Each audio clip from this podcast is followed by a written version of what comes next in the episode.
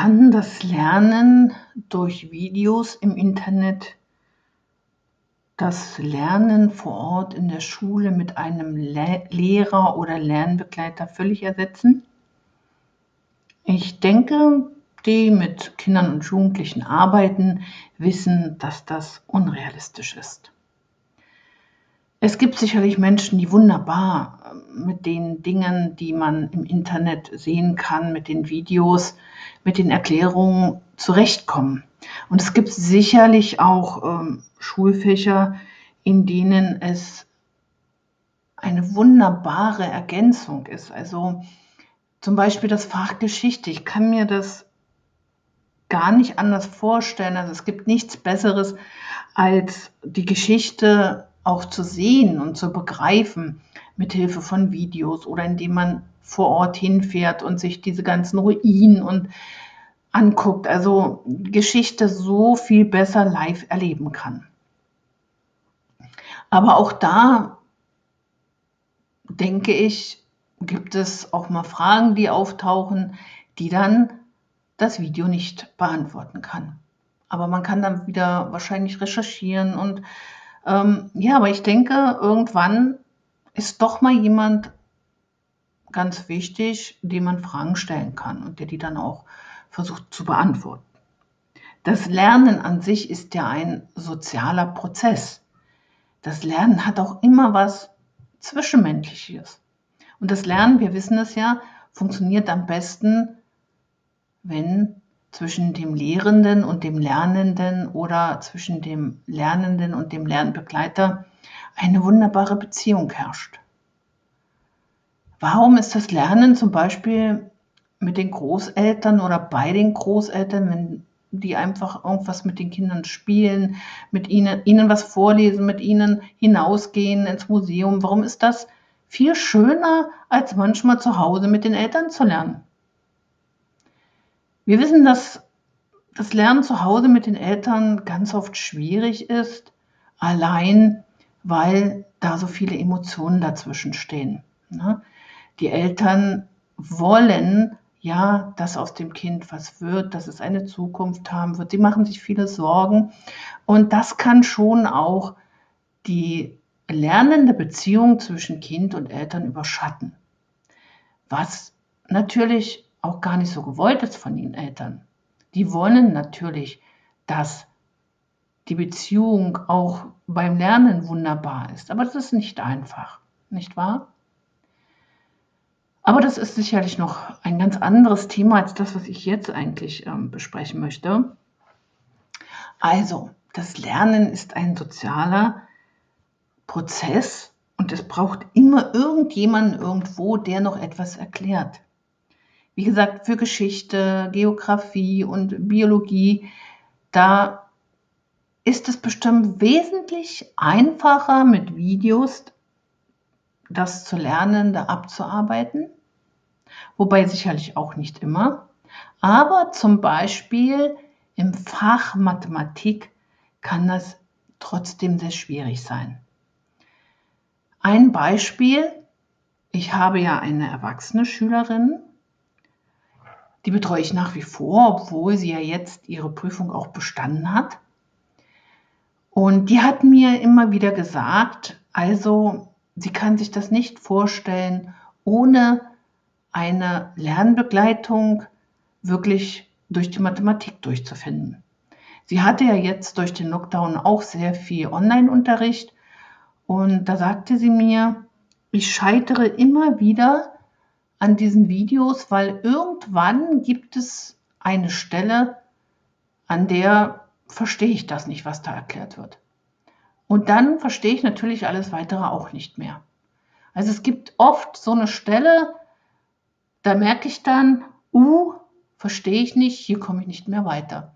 Und dann wäre es schön, wenn ich das Video anhalten könnte und den, der dort steht, fragen könnte, ja, wie meinen Sie denn das? Oder Erklären Sie mir doch mal genau das nochmal anders oder genauer oder tiefer. Gehen Sie noch mal tiefer in das Thema hinein. Aber das geht ja nicht. Das geht ja nicht, weil es ein Video ist. Und meistens kann man dann auch die, die diese Videos gedreht haben, auch nicht befragen. Ist ja klar. Vielleicht kann man sie auch befragen, aber bis man dann die Antwort bekommt, dauert es vielleicht. Also sie hat mir wirklich gesagt, dass sie ohne die Stunde mit mir einmal in der Woche nicht so weit gekommen wäre. Auch nicht mit diesen Videos. Also dieses Selbstlernen geht bei vielen natürlich wunderbar, aber wir wissen ja, jeder Mensch ist anders. Jeder Mensch lernt anders. Und gerade die, die Probleme mit der Mathematik haben oder auch mit der Rechtschreibung, ja, denen fällt es dann oftmals schwer, diesen Videos ganz einfach ähm, zu folgen. Warum? Warum kann es passieren, dass das nicht funktioniert mit den Videos? Wir wissen ja, jeder Mensch lernt anders. Jeder Mensch lernt anders. Und vor allem die, die schon immer so ein bisschen Probleme mit Mathe oder Deutsch hatten, da ist auch jeder anders. Jetzt haben wir da einen Lehrer, selbst bei meinen Videos kann das so passieren, dass da irgendeine Stelle ist, die irgendjemand nicht versteht. Warum? Weil für, für den Lehrer ist das, was er da erzählt, ja völlig logisch. Ne? Ja, das wird so und so gemacht, das ist ja ganz einfach. Äh, und auch wenn er das Schritt für Schritt erklärt, kann da aber ein Schritt zu groß sein für jemanden. Ja, für einen Schüler. Und dieser eine Schritt, der dann zu groß ist, für uns ist es logisch, für die Unterrichtenden. Aber für den Lernenden kann das schon der Punkt sein, an dem der Lernende dann aussteigt aus diesem Video und sagt, mm -mm, ich verstehe das nicht. Und wenn dann nicht jemand da ist, der sagt, komm, was genau hast du denn jetzt nicht verstanden, dann wird es schwierig für den Lernenden. Dann kann es auch schon mal sein, dass er dann aufgibt. Ne? Wenn er dann aber jemanden fragen kann, der ihm das dann erklärt, dann ist das schon super. Aber das ist eben das. Nur das Lernen auf Videos zu begrenzen, das funktioniert sicherlich bei dem einen oder anderen, aber nicht bei allen. Wir brauchen jemanden, der uns dann das eine oder andere nochmal erklärt. Ich möchte mal ein ganz konkretes Beispiel bringen. Die Mutter einer Schülerin hat mir eine E-Mail geschickt und mir ein Beispiel geschickt. Ihre Tochter hat ein Video für Mathe sich anschauen müssen und dort eine Aufgabe erklärt bekommen. Und genau da ist das passiert, von dem ich gerade berichtet habe, dass es da manchmal einen Schritt gibt, der zu groß ist. Es geht um die Aufgabe, also das Mädchen ist in der dritten Klasse und es geht um die Aufgabe zum Beispiel 947 minus 574. Ganz toll gemacht, die Hunderter in grün markiert, die Zehner in blau und die Einer mit rot. Und genauso auch wird gerechnet, wie ich es meinen Schülern beibringe, Schritt für Schritt. Erst minus Hunderter, dann minus Zehner und dann minus Einer, wobei wie gesagt, ein Schritt zu groß ist. Also 947 minus 574. Wir rechnen erst 947 minus 500 ist gleich 447. Dann kommt der Schritt 447 minus 70 ist gleich 377.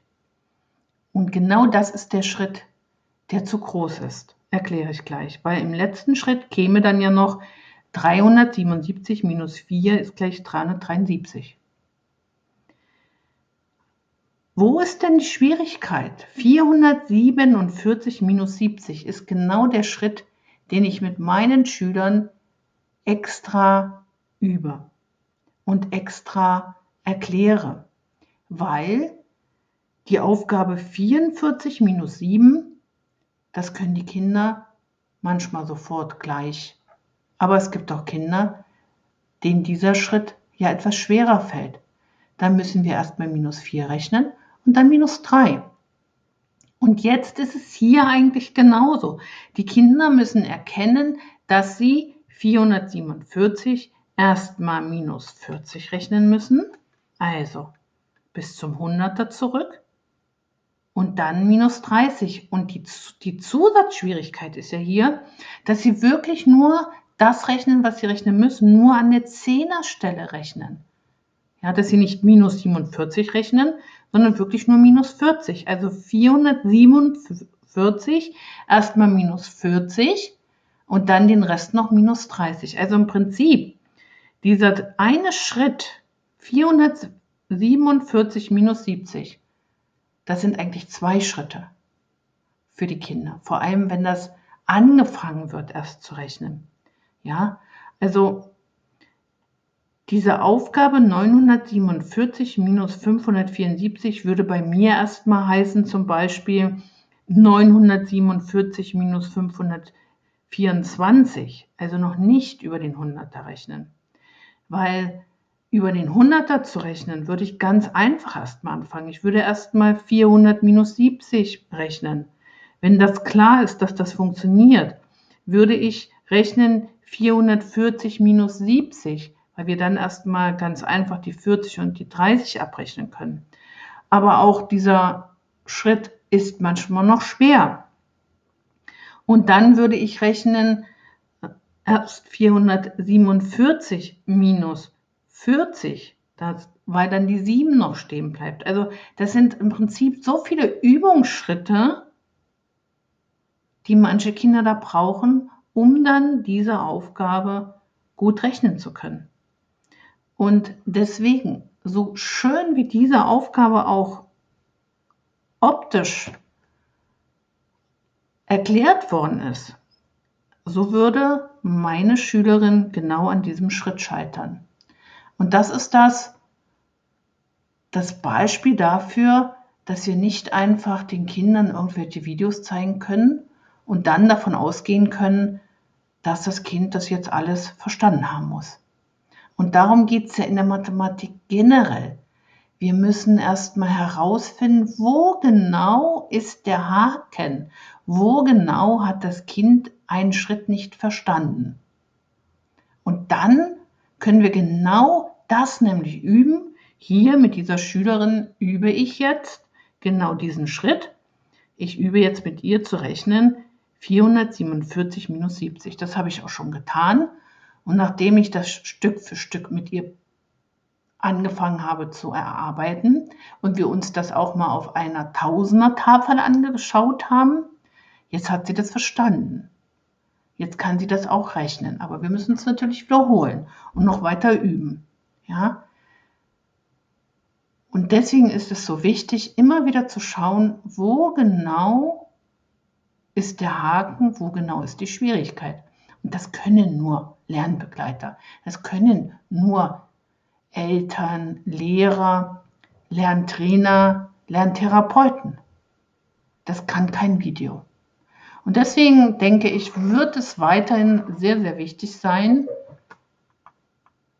dass es Menschen gibt, die die Kinder und die Jugendlichen und auch die Erwachsenen beim Lernen begleiten und immer wieder auch schauen können, wo liegt das Problem und dann dort ansetzen und helfen und erklären und begleiten. Ja, das war es erstmal zu diesem Thema.